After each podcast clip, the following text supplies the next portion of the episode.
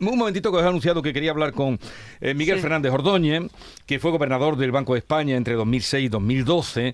Y es que recientemente, eh, la pasada semana, participó en un congreso virtual que tuvo lugar eh, en Sevilla, ya digo, era un congreso virtual que hablaba sobre los principales desafíos de la transformación digital en el sistema económico internacional. Y a cuenta de eso, pues lo hemos llamado para, para que nos dé su parecer en, en algunos aspectos. Miguel Fernández Ordóñez, buenos días. Buenos días. Gracias por atendernos. A usted eh, le tocó ser gobernador del Banco de España mm, cuando estábamos en la mejor época, supuestamente, y luego vino la peor de la economía española, global, en las últimas, cuando salta en 2008. Eh, ¿Qué diferencias hay entre aquella crisis que usted vivió como, em, pues, eh, al frente del Banco de España, como gobernador del Banco de España, y la que tenemos ahora mismo en todo lo alto? Hombre, yo creo que, que muchas, ¿no? Darse cuenta que aquello no fue, es verdad, yo tuve como seis meses de tranquilidad. Entre el 2006 y el 2007 empezaron las operaciones de Diarester y eh, aquello fue una crisis mundial, ¿no? Es decir, fue un hundimiento de toda la banca internacional, todos los estados eh, salvando, en Alemania el Commerzbank, en otros sitios y tal. Es decir, aquí yo creo que felizmente, aunque tenemos un montón de problemas, eh, eh, el, tema bancario, bueno, no está ahí a la vuelta de la esquina, habrá que cuidarlo, porque si hay una recesión y eso en, todo el mundo, pues evidentemente la banca pues pues pues eh, va mal y por tanto habrá otra vez que salvarla, etcétera, protegerla. Se ha hecho durante el COVID, ¿no? Se les ayuda bastante y tal, pero pero yo creo que, que esta crisis es, es muy distinta de momento, ¿no? No no no creo yo que que tenga aquello, ¿no? que cuyas consecuencias han sido tremendas, ¿no? Han sido luego 10 años de falta de recuperación en España y en muchos otros países, ¿no? Ahora es otro, otro, tema que, que no, es, no es ninguna tontería, ¿no? Todo el tema de la inflación, a ver cómo se maneja, en fin, es, es, es, un momento preocupante, pero no, no es comparable, en mi opinión. Eh, ¿Cree usted que el mayor problema de la crisis que tenemos ahora, de la crisis actual, es la inflación?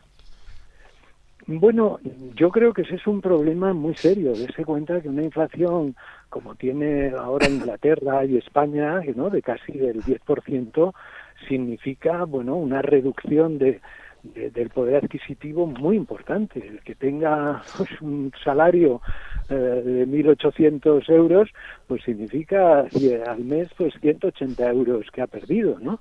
Y a ver qué hace, ¿no? Cómo, cómo, cómo se arregla. Yo creo que es es, es muy grave. Además, yo creo que si no se maneja bien puede poner en riesgo la reputación de los bancos centrales, en fin, y, yo creo que, que, sí, que realmente la inflación es el problema. El segundo problema es que para parar la inflación, pues muy probablemente hay que parar la economía. Y como no es fácil manejar eso, porque no es fácil lo que se llama un aterrizaje suave, sino que los aterrizajes suelen ser pues, pues de un golpe importante, eh, el tema es que puede haber recesión y ya em, empezamos a ver algo ¿no? en, Estados Unidos, no, no aquí en España, ¿no? donde el ciclo es mucho más positivo ¿no? en, el, el, tema de PIB, etcétera, ¿no? Pero, pero claro, la recesión pues se añade un problema a la gente porque es pérdida de trabajo y tal. Entonces la situación sí, sí es es preocupante. No, no, no estamos ni en la crisis de los 30 ni en la de Lehman Brothers, que son crisis muy parecidas, mundiales, con unas consecuencias tremendas, pero, pero no, no, no es muy agradable lo que viene, ¿no? Y, la, la, fuerza del dólar con respecto al euro, que está ya casi, eh, están en, la misma línea, a, paerón, como dirían en mi pueblo, eh, ¿eso qué perjuicios puede traer para la economía española? Y europea. bueno, eh, eh, eso normalmente es consecuencia, aunque hablar yo siempre pienso que hablar de los tipos de cambios de las cosas más arriesgadas, porque los tipos de cambio van a un lado, van a otro y por muchas razones, ¿no? Por tanto, yo creo que, que ser muy rotundo en, en los tipos de cambio no, no es algo fácil, es de las variables menos eh, fáciles de, de, predecir. Hombre, lo que pasa es que la, la, la explicación más común sí tiene sentido. Y, y es que eh, eh, en Estados Unidos han empezado antes a subir los tipos de interés que en Europa. Entonces inmediatamente pues la gente va ¿no? y coloca sus sus ahorros donde está obteniendo una rentabilidad. Entonces pierdes aquí, por tanto el tipo de cambio varía, ¿no? El, el del euro, el del el de la libra, etcétera. Es decir, que no es solo un tema.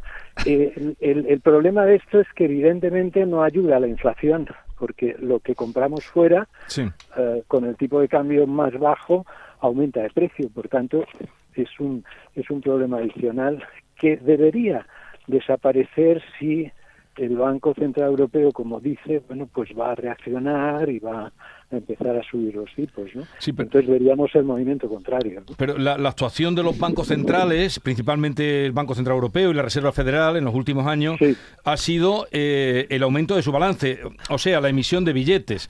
Eh, ¿Cree usted que ha sido adecuada esa manera de proceder? Eh? No, vamos a ver, sí y no. Es decir, yo vengo desde que escribí hace cuatro años un libro que se llama Dios a los bancos sobre cómo cambiar el sistema monetario, que parte de ello se está cumpliendo ahora, que es la introducción del dinero público digital, el euro digital, los CBDCs, etcétera. O sea, que una parte de lo que uno decía ahí, uno y, y varios, por supuesto, no, no, no solo uno y tal, eh, se está empezando a caminar en esa línea. Pero es verdad que eh, y, si, si, se tuviera un sistema monetario basado en un dinero público y total liberalización del crédito y de los sistemas de pago, que es un poco el objetivo, eh, los bancos centrales no tendrían que intervenir como han intervenido ahora masivamente estos últimos años, aumentando su balance y creando dinero en unas proporciones históricas. No se había visto nunca. Ahora, dicho esto, si uno no cambia el sistema, los bancos centrales tienen que hacer cosas raras porque claro, es que si no se hunde esto. Mire, yo le comparo como cuando estuvimos nosotros, cuando estaba yo de gobernador y cambió el, el gobierno, ¿no?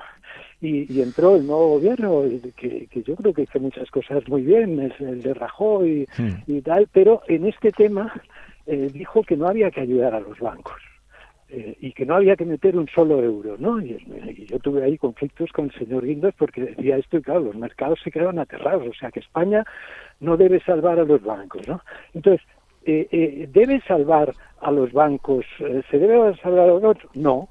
Si tuviéramos un sistema bueno con dinero público no sería necesario, pero con el sistema que tenemos, no tomar una decisión que parece absurda, que salva a los bancos, nos hubiera llevado a unas recesiones y a un colapso de la economía mucho mayor. Entonces, por eso son respuestas que dependen, ¿no? ¿Está mal hecho? Pues si hubiéramos tenido un sistema distinto, no tendrían que haber hecho esa, lo que yo creo que es una barbaridad, ¿no? Y que en parte ha llevado a inflación, ¿no? Ahora, sin haber cambiado el sistema y teniendo como tenemos un sistema que se basa en el, dinero bancario, en los depósitos de los bancos filiados, pues es que no queda otra. o sea, entonces eh, yo lo siento que, que, no haya una respuesta, sino que dé dos, ¿no? a su pregunta. Bueno, hay muchas voces ahora en estos días que criticando al gobernador del Banco de España, Hernández de Cos, por el análisis de la, de la institución. Algo parecido a lo que le pasó a usted. Cuando escucha ahora estas críticas y lee estas críticas, ¿qué piensa? Bueno, hombre, primero son un poquito más suaves, ¿eh? porque a, mí me dijeron unas cosas tremendas cuando yo dije que había que reformar el mercado laboral para no llegar ¿no? a tasas de paro tremendas, cosas que hizo luego el, el señor Rajoy, por cierto, pero que incluso desde el gobierno, desde la oposición también atacaron y tal. Vamos a ver, yo creo que es una obligación del gobernador del Banco Central, es casi la única función importante que le queda al gobernador del Banco España, porque ya los tipos de interés se fijan en, en Frankfurt hmm. y toda la supervisión también se fija afuera, ¿no? Por tanto, yo creo que la recomendación de política económica es algo obligado. Se podrá equivocar o no, y eso es discutible o no, pero desde luego el Banco España tiene un equipo de analistas y de estudiosos bastante bueno, ¿no? y, yo creo además que este gobernador lo está haciendo con bastante prudencia y con bastante cuidado. Por tanto, bueno, no, no estoy de acuerdo con la crítica, pero me parece bien que haya críticas. Nadie tiene aquí la verdad, ¿no? Y por tanto veo legítimo. Lo que veo absurdo es decir, usted no tiene que hablar de eso, ¿no? Que es un poco lo que, lo que a mí me decían. usted no tiene que hablar, no, no. Sí tiene que hablar. Otra cosa es que usted discrepe, ¿no? Bueno, Miguel Ángel Fernández Ordóñez, gobernador del Banco de España entre 2006 y 2012. Gracias por atendernos. Un saludo desde Andalucía y buenos días. Muchas gracias a ustedes.